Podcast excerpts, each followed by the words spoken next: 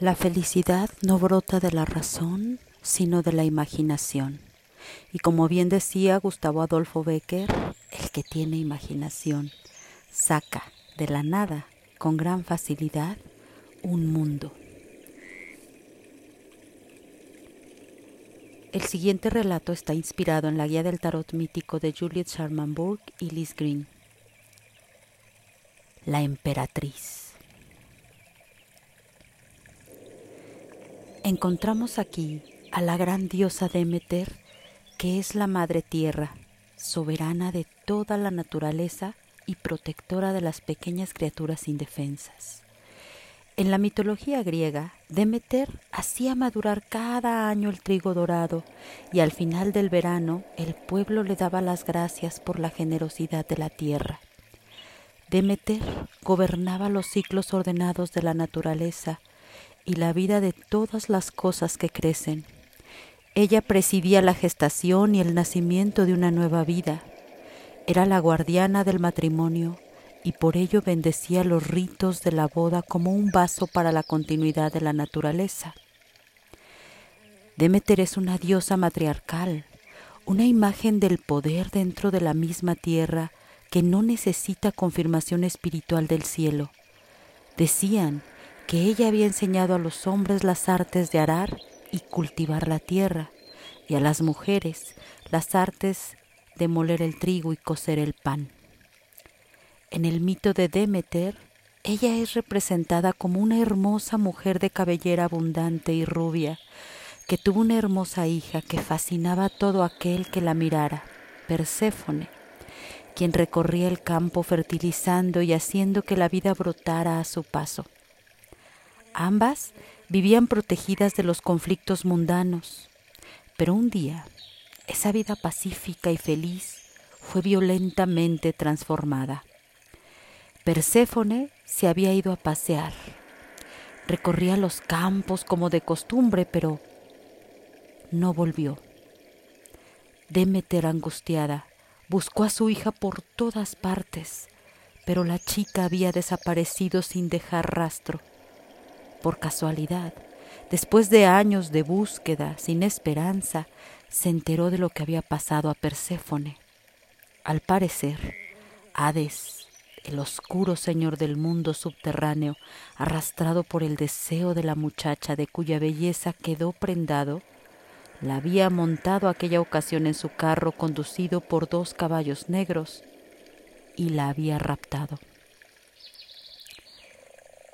Demeter en su ira hizo que la tierra se volviera estéril y se negó a devolverle su anterior abundancia, puesto que no pudo aceptar el cambio que había ocurrido aunque Perséfone había comido de buena gana la granada, el fruto del mundo subterráneo, y Hades la había tratado con honor y la había hecho su reina, fue como si la humanidad entera hubiera perecido por falta de alimento. Por casualidad, gracias a la intercesión del inteligente dios Hermes que todo lo ve, se llegó a un acuerdo. Durante nueve meses al año, Perséfone viviría con su madre, pero en los tres meses restantes tenía que volver con su tenebroso esposo. Hay versiones que dicen que fueron partes iguales del año, es decir, seis meses con Demeter y seis meses con Hades. Demeter nunca estuvo de acuerdo con esta resolución. Cada año, cuando su hija se iba, la madre tierra se ponía de luto. Las flores se marchitaban, los árboles dejaban caer sus hojas y la tierra se volvía inanimada y fría. Pero cada año, a la vuelta de Perséfone, volvía otra vez la primavera. La imagen de Demeter, la emperatriz, refleja a nivel interior la experiencia de la maternidad. Eso no quiere decir solamente el proceso físico de la gestación y el parto y la lactancia de la pequeña e indefensa criatura. Es también la experiencia íntima de la Gran Madre, el descubrimiento del cuerpo como algo valioso y precioso que merece cuidados, la experiencia del ser como parte de la naturaleza y arraigado en la vida natural, la apreciación de los sentidos y los placeres sencillos de la existencia diaria.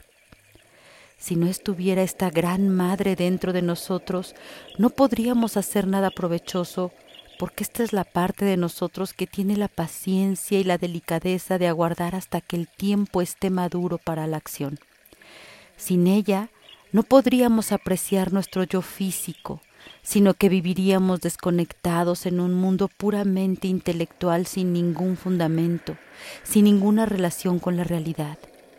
La experiencia que un niño tiene de la madre está relacionada con la sensación de seguridad y confianza en la vida, y la imagen de la emperatriz está igualmente relacionada con la sensación interna de seguridad y protección en el presente. Ella es la sabia, pero no en un sentido cerebral. Su sabiduría es la sabiduría de la naturaleza que entiende que todas las cosas avanzan por ciclos y maduran a su debido tiempo. Pero como todas las imágenes de la baraja del tarot, Demeter tiene su lado oscuro. No hay nada como la naturaleza que signifique estancamiento del espíritu y una apatía y un embotamiento que aplasta toda posibilidad de cambio. Demeter no es solamente la madre buena, es también la madre de luto, que no puede renunciar a sus posesiones y que se venga de toda intrusión de los conflictos de la vida en su mundo ordenado y paradisiaco. Esta madre del luto puede estar llena de amargura y de resentimiento porque la vida precisa el cambio y la separación y tienen que producirse los desenlaces. Por eso, cuando el loco en su camino arquetípico se encuentra con Demeter, la emperatriz, es empujado hacia las dimensiones oscuras y luminosas de su propia naturaleza instintiva. Y si nos vamos al nivel adivinatorio, cuando al echar las cartas aparece la emperatriz, eso sugiere el principio de una fase más terrenal de la vida. Quiere decir que se puede producir una boda o que se celebrará el nacimiento de un niño o el nacimiento de un hijo de la creación, es decir, un producto artístico, porque eso también necesita la paciencia y los cuidados de la Gran Madre. A través de esta carta entramos en el campo del cuerpo y de los instintos, que es un lugar de paz y también de estancamiento, que da la vida y a la vez la ahoga. Por eso, el loco, el Hijo del Cielo, descubre que vive en un cuerpo físico y no es solamente una criatura espiritual, sino también material.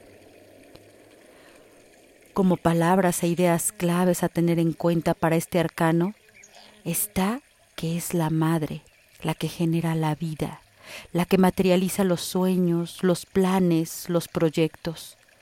Es la figura materna por tanto fecundidad e inteligencia, poder de seducción, femineidad. Ella es quien protege y quien alimenta.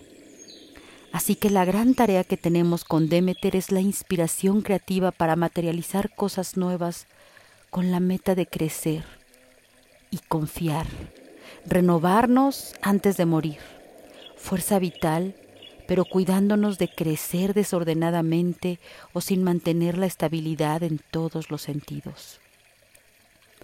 Las imágenes de este arcano en las cartas del tarot muestran siempre soberanía sobre los instintos para crear algo seguro. Sus joyas aluden al cobijo de los astros y su paisaje siempre es fecundo y ordenado, con la debida representación de los ciclos ordenados de las leyes del cosmos.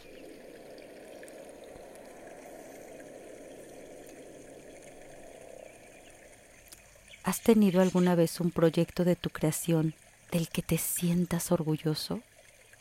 ¿Has conocido personas que te hacen sentir tan seguro y protegido que no te atreves a liberarte por temor a lastimarlas?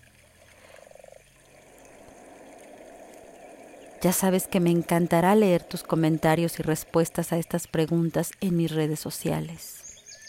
¿Habías pensado alguna vez que los mitos son grandiosas enseñanzas de vida tanto como el tarot?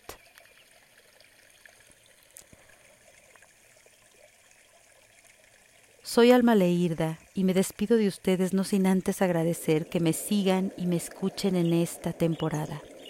Si sabes de tarot, compártenos combinaciones e interpretaciones, pero si te fascina su enigmático simbolismo y misterio, no te pierdas nuestro próximo capítulo de Relatos míticos y Tarot.